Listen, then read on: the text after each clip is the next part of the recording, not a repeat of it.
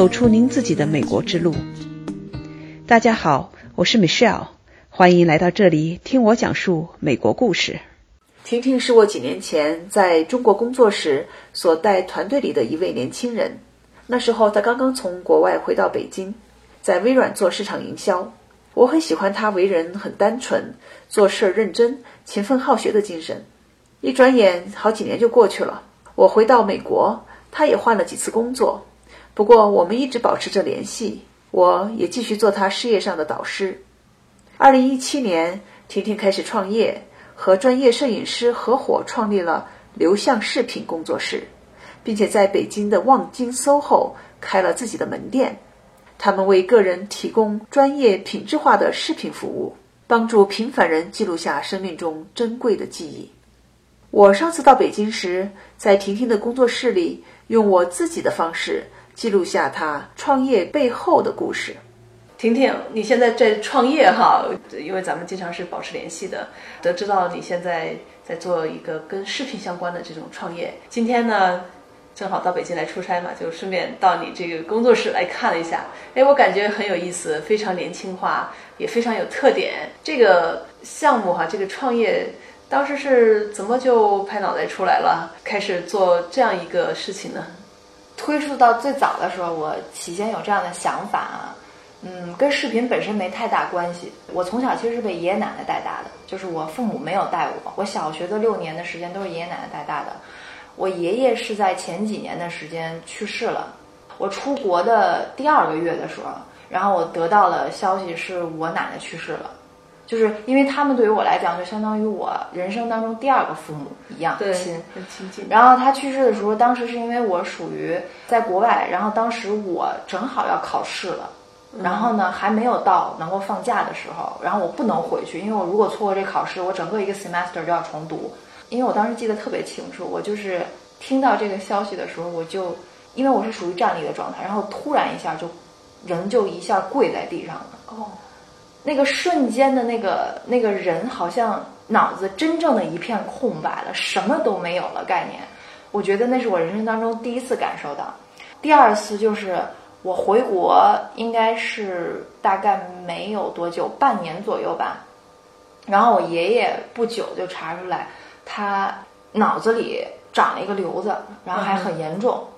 然后后来又查出来他有就是食道癌，已经是中晚期了。在回国的前一段时间，我是很忙碌的在 focus 在我自己，我去找工作，然后呢，我去重新说，我是不是要谈恋爱？因为我到了一个年纪了，我是不是要考虑我这个情感？然后呢，我在疯狂的去追求我的事业，追求我的人脉关系，然后重新去把我的这个人生事业上。搬回到一个正常的轨迹，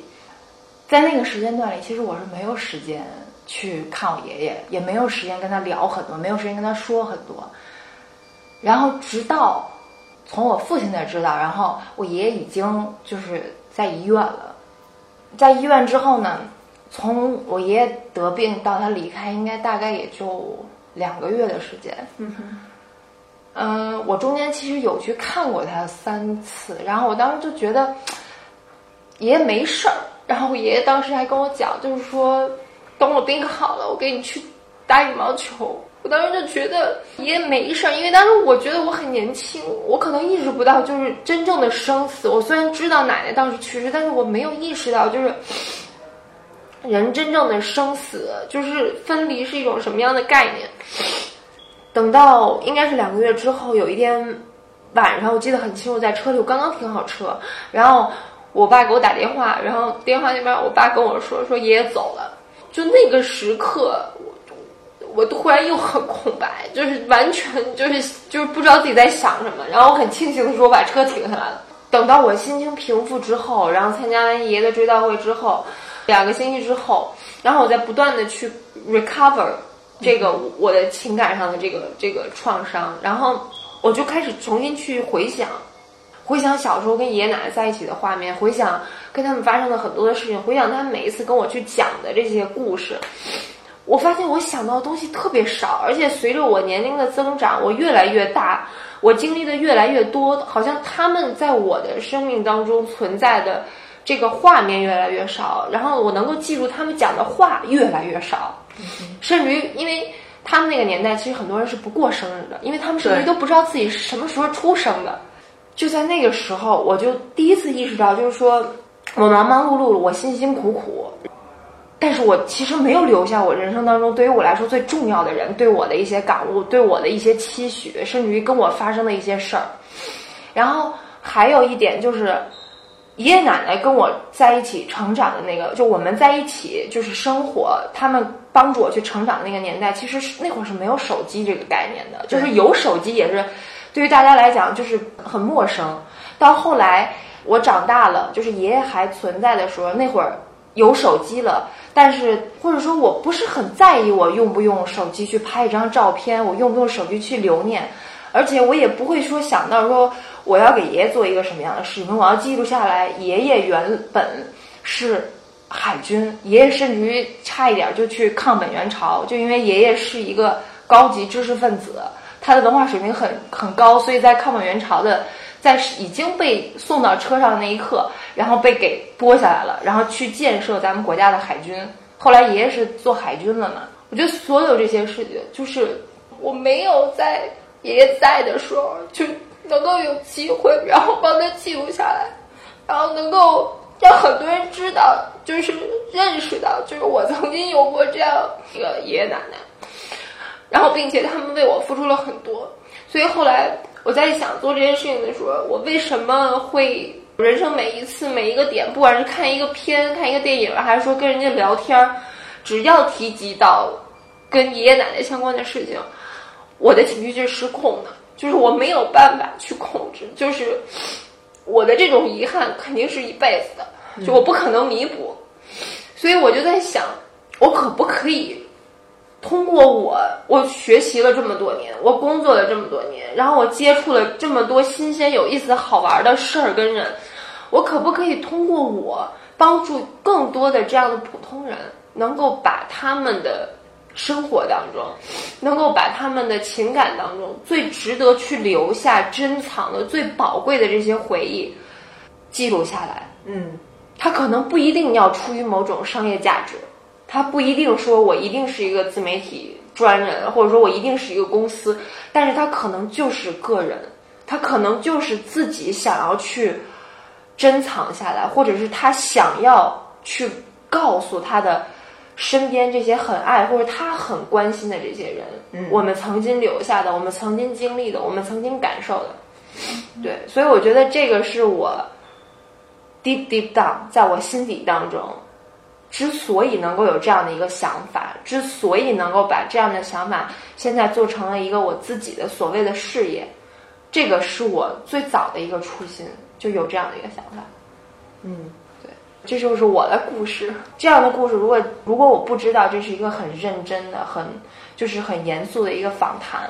可能我不会把这些东西挖掘出来给到别人看，因为其实它是我人性当中很脆弱的一个层面。嗯，嗯对，但是我就会发现，真的很多做到我这边，就做到流向视频工作室来认真的去记录他们自己的生活，真正的美好的这些人，他们真实的情感的流露，很多的人在我面前落泪，在我面前挖开了他们心底很多不愿意曾经发生的那些事情，很珍贵的事情，但是他们不愿意去触碰，不愿意。去说跟外界的这些很多人去分享的事情。那我现在了解你的一个初衷哈，你希望通过某种方式，这里你选择的视频的方式，帮助人们留下他们很珍贵的，不管是思想还是片段哈。在你做这个流向视频工作室的过程中，你看到你刚才也说到有很多人的一些故事，嗯，那能不能举一个例子？你看到的一个故事，不要透露谁谁谁谁啊，对，呃，打动了你的心的。因为其实我从开店到现在大概有三个星期的时间，但是我们做这件事情其实是从去年的大概八九月份就开始筹备，然后到我们开始拍摄，应该是在十月份开始，就十月份起开拍的。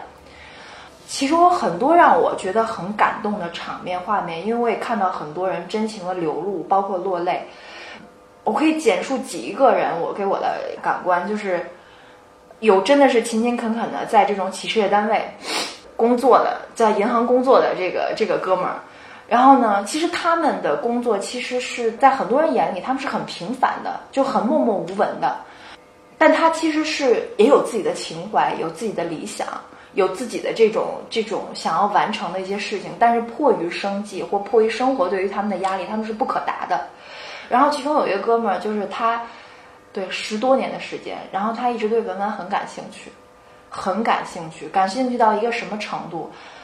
他所从事的这个行业，其实能够带来他，就是他能够赚的钱并不多，然后很有限。然后呢，他基本上是把他百分之六十的这个工资赚来的这些钱，投入到他来做文玩这件事情上。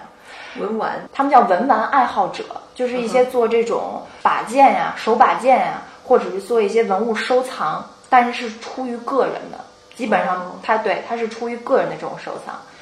其实他的兴趣爱好不是最打动我的一点，因为本身我不是一个文玩爱好者。但是最打动我的点就是他一直在告诉我，他说我们天天在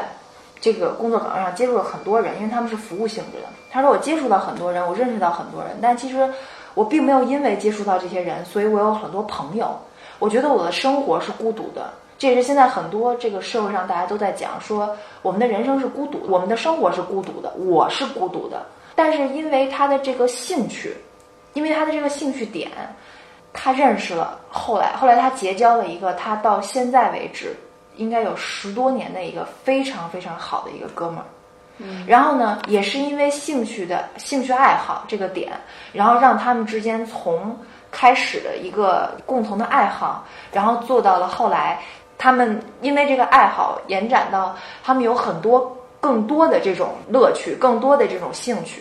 然后到后来，他们能够变成就像生死之交一样这样的概念，就是他们生活当中遇到的任何困难、任何事情，包括对于可能很多男性来讲，其实他们是家里的支柱，但是他们其实也是需要发泄的，他们其实也是有需要去交流的对象，他们成为彼此的一个最好的一个支柱和陪伴。另外一个让我很感动的，就是一个妈妈，一个很普通的一个一个母亲。她当时在来我录我们的这个节目的时候，他其实在讲述的我们希望去了解，因为我们是处于一种沟通交流的状态，我们是在两了解他跟他宝宝，就是他在当年怀上他宝宝，因为他宝宝今年应该是五岁，曾经他从开始怀上这个宝宝到这个宝宝降临，然后到他出生到现在，我们问包括他后期，他就是他对宝宝的一个期许。然后这个妈妈就重新在回忆她最初有孩子的这个状况，她一边在录的时候，一边在跟我们讲。她说：“如果不是今天我有勇气说做到这儿，说我专注的来去记录这么一个事情的话，她说。”我觉得我好像突然把我当初怎么有的这个宝宝，当初我为什么决定要宝宝这个想法，我都已经淡忘掉了，因为我太多后边的时间是在忙碌于我怎么样去，这个对叫宝宝怎么样每日的这些对对对对对对琐事上，嗯，然后他在刚一开始就跟我们讲，他说其实他当时生这个宝宝的时候，呃，他遇到了一个很很危险的一个抉择，就是医院告诉他说你要选择宝宝或者是选择妈妈。因为他当时在生产的过程当中，确实有一个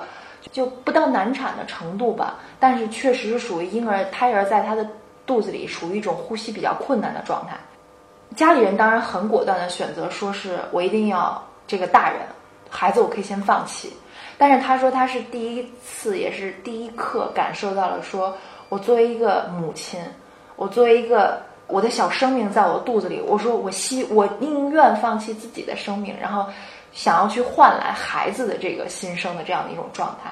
他当时说到这儿的时候，其实他一直在哭。然后因为当时他的宝宝也在现场，然后他宝宝就在旁边活蹦乱跳，然后在那儿走动。然后他看着宝宝的时候，他就在想，他说，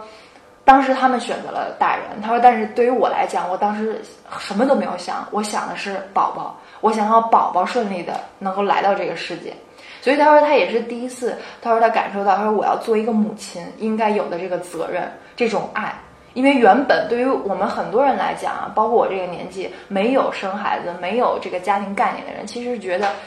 就是是一种很自我的状态，是一种自我享受、自我娱乐、自我对空间的。当有了这个孩子当这个第一次感受到我是一个大人，我要对我的这个宝宝负责任的时候，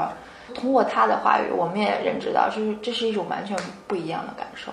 嗯，对。后来我还问过他，我说：“我说，那你对孩子的一个期许，我说未来你希望他变成一个什么样的这个成功人士，或者说希望他有一个什么样的生活？”他说：“我们的生活其实很辛苦，压力很大，因为他跟他爱人其实都属于平凡岗位上的很平凡的这种普通人。”他说：“我只希望孩子能够很快乐，我希望他能够很健康。这个健康，不管是他身体上还是他身心上的健康。”他说：“我对他没有任何其他过分的期许。”嗯，其实听到这儿的时候，我们就在想，因为我们现在现在也看到了很多节目，也看到了很多的这些采访，包括现实国内很多家长面临的一种孩子对于怎么教育，然后如何给他带来更好的教育的一些讨论。然后我们就会发现，其实父母对于孩子的过分期许、望子成龙的这种状态，其实在什么样的年代都会有。而且我认为现在可能它的程度在不断的加深。说到这里哈，嗯，我的理解是，你如果你问很多家长，他们心里都希望孩子健康、快乐，嗯，但是呢，当孩子开始上学的时候，有的些家长因为其他同学、其他的孩子都去上这个班儿那个班儿，不由自主的就怕孩子被影落响。了，对，就怕孩子落伍了，对。也就去送孩子上这个班那个班，对对然后慢慢的就影响了孩子的健康和快乐，对对对吧？没有时间玩了，天天就拼命的奔波于这个学习不同的技能上，对对然后在在学校里也是，我们的这个孩子们都是每次考试都被评比，呃评分儿，对所以不由自主的这个家长和他的孩子就陷入到这种漩涡里面。因为它是一个氛围，相互去影响。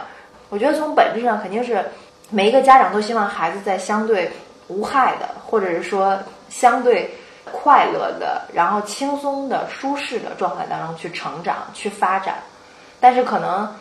当这个孩子要选择人生选择要进入社会的时候，他可能对于家长来讲，对于孩子本身来讲，他一定会要承担一定的压力，一定的对，这个大的环境是这样，嗯，对啊。那回到刚才这个问题哈，像刚才这两个人，他们当时怎么就决定要到你们这里来？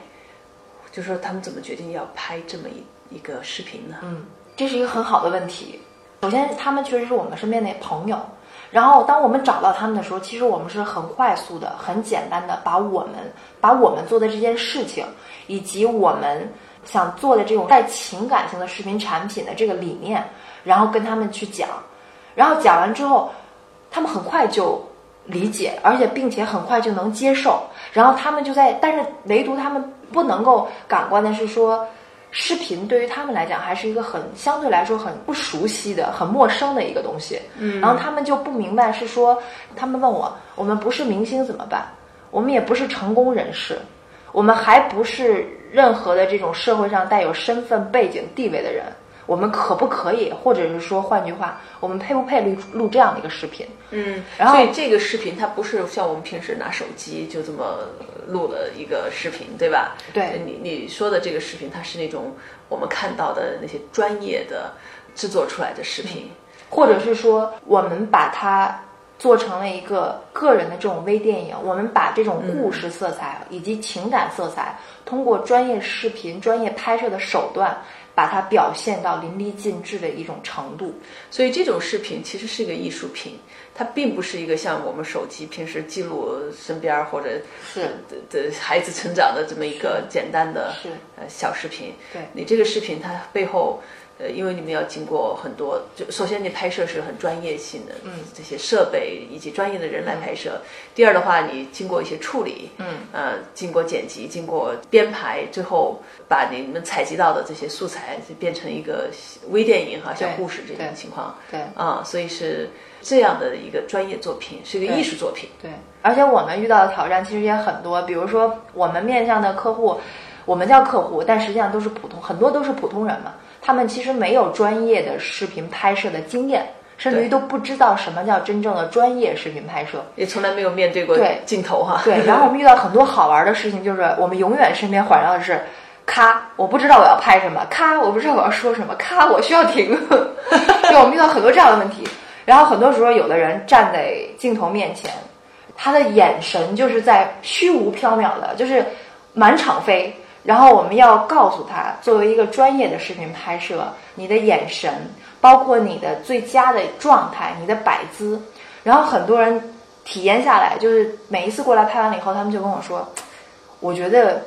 这件事情特别好玩的一个地方就是我过了一把明星瘾，就是很多朋友跟我讲说太专业了，就是我觉得真的啊，这能做播音的人，能做主播的人。他真的是要天生有这个天资，然后就是很多人他会有一个从从无到有，从零到一，从一到二的一个感受。这也是后来附加的，为什么有人从拍完第一个系列，他要拍第二个，甚至要做第三个。这个过程当中，就是也让我们发现是说，在我们给更多的这些人把视频这样一个陌生的概念带给他们，并且给他们留下了更多有价值的内容的时候，我们会觉得。自身的这种成就感，因为实际上我们是在帮助大家，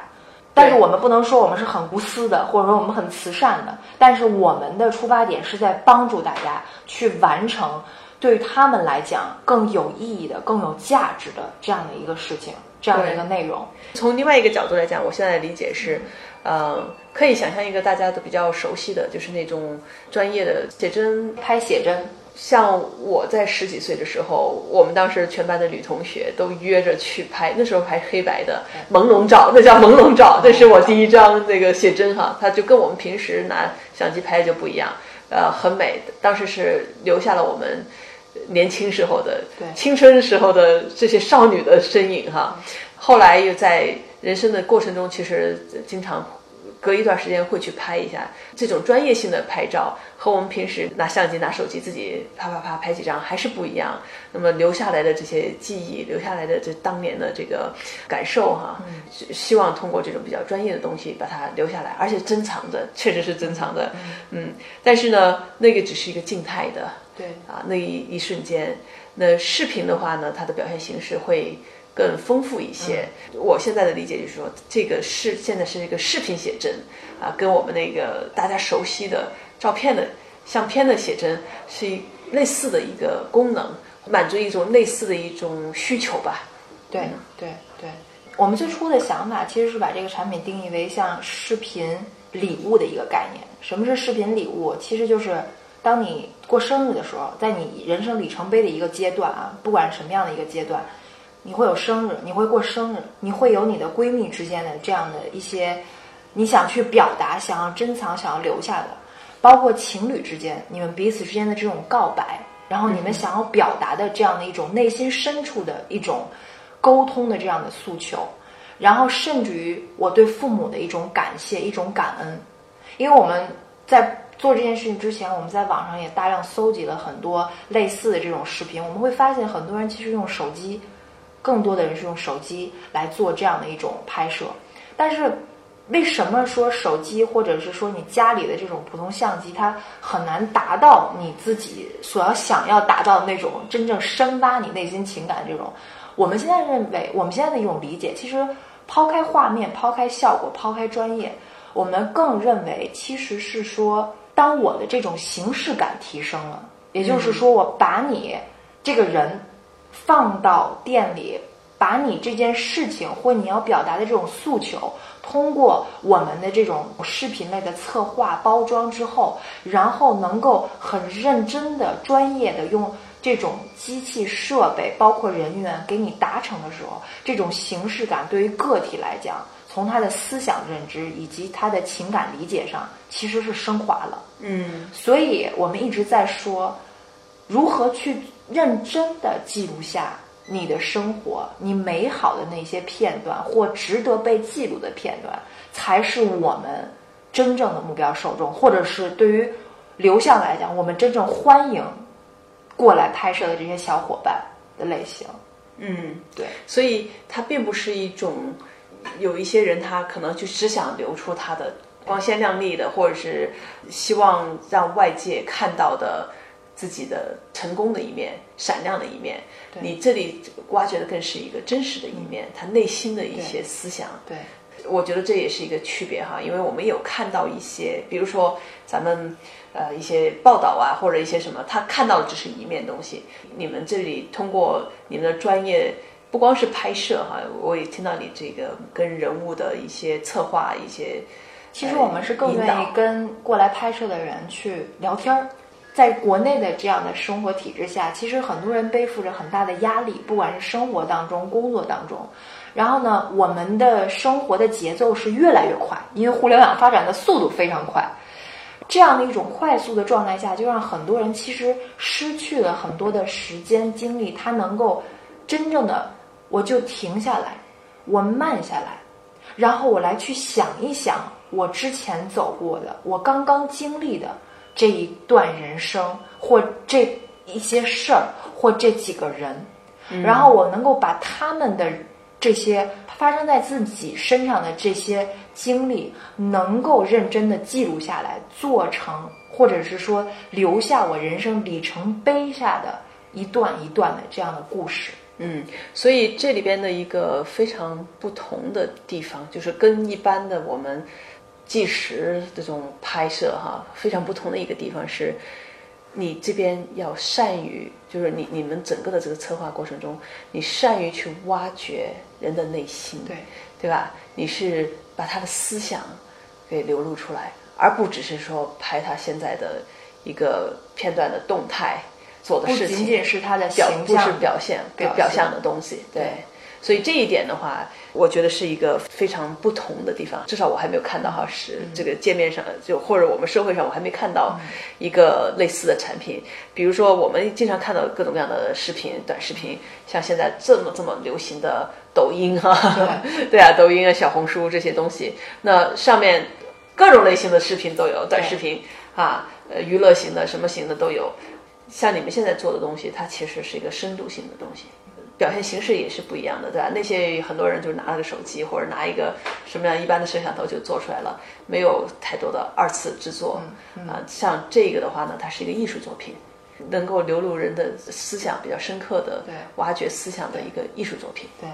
呃我记得我读过 Steven Jobs 的一本书，乔布斯在书里边就在讲一件事情，就是他当初在做苹果这个品牌，他当初对产品的这个定义的时候，就来源于有一次他妻子过生日，然后他就在想，我到底给我的妻子做一个什么样的生日礼物？后来他想了想了半天，后来他就想，哎，我不如拿我自己做的这个 APP，是一个视频拍摄剪辑工具嘛。然后呢，我给他拍个小视频，我把这个作为一个礼物送给我的妻子。起初其实它只是一个很简单的一个，就是 handmade 的一个 gift，对吧？就是手工制作的一个礼品嘛。然后呢，他没有想到，当这个视频给到他老婆的那一刻，他老婆感动的直接就落泪了，就是就是哭得一塌糊涂。当时乔布斯在看到这个场景的时候，他就在想，原来真正好的一个产品是可以去打动消费者，是可以去打动对方的。这也是为什么最后苹果的这个产品，它所有的设计理念，包括人性化的这种构想，其实最初的来源是说乔布斯想要把情感的附加在他的这种产品，他每做的一个苹果的产品当中。嗯，所以这也是另外一个我当时在做这样的一个视频产品的时候想要达到的一个效果，就是我要感动的不光是前端的这个听众，就是去看我们的拍出来的一些视频内容，更多的是我希望通过这样的一种方式，能够去打动真正拍视频这个被拍者本人。把他真实的情感流露出来。对对对。婷婷和创业伙伴们用他们的流向视频，认真的帮助平凡人记录下生活中的片段、深刻的思想和内心的情感。你可以在微信公众号“流向”上看到他们的作品。流向是流水的流，影像的像。那下一期，婷婷将分享他们创业一年来的起起伏伏，以及她对创业的感受。期待与您下期再见。like that.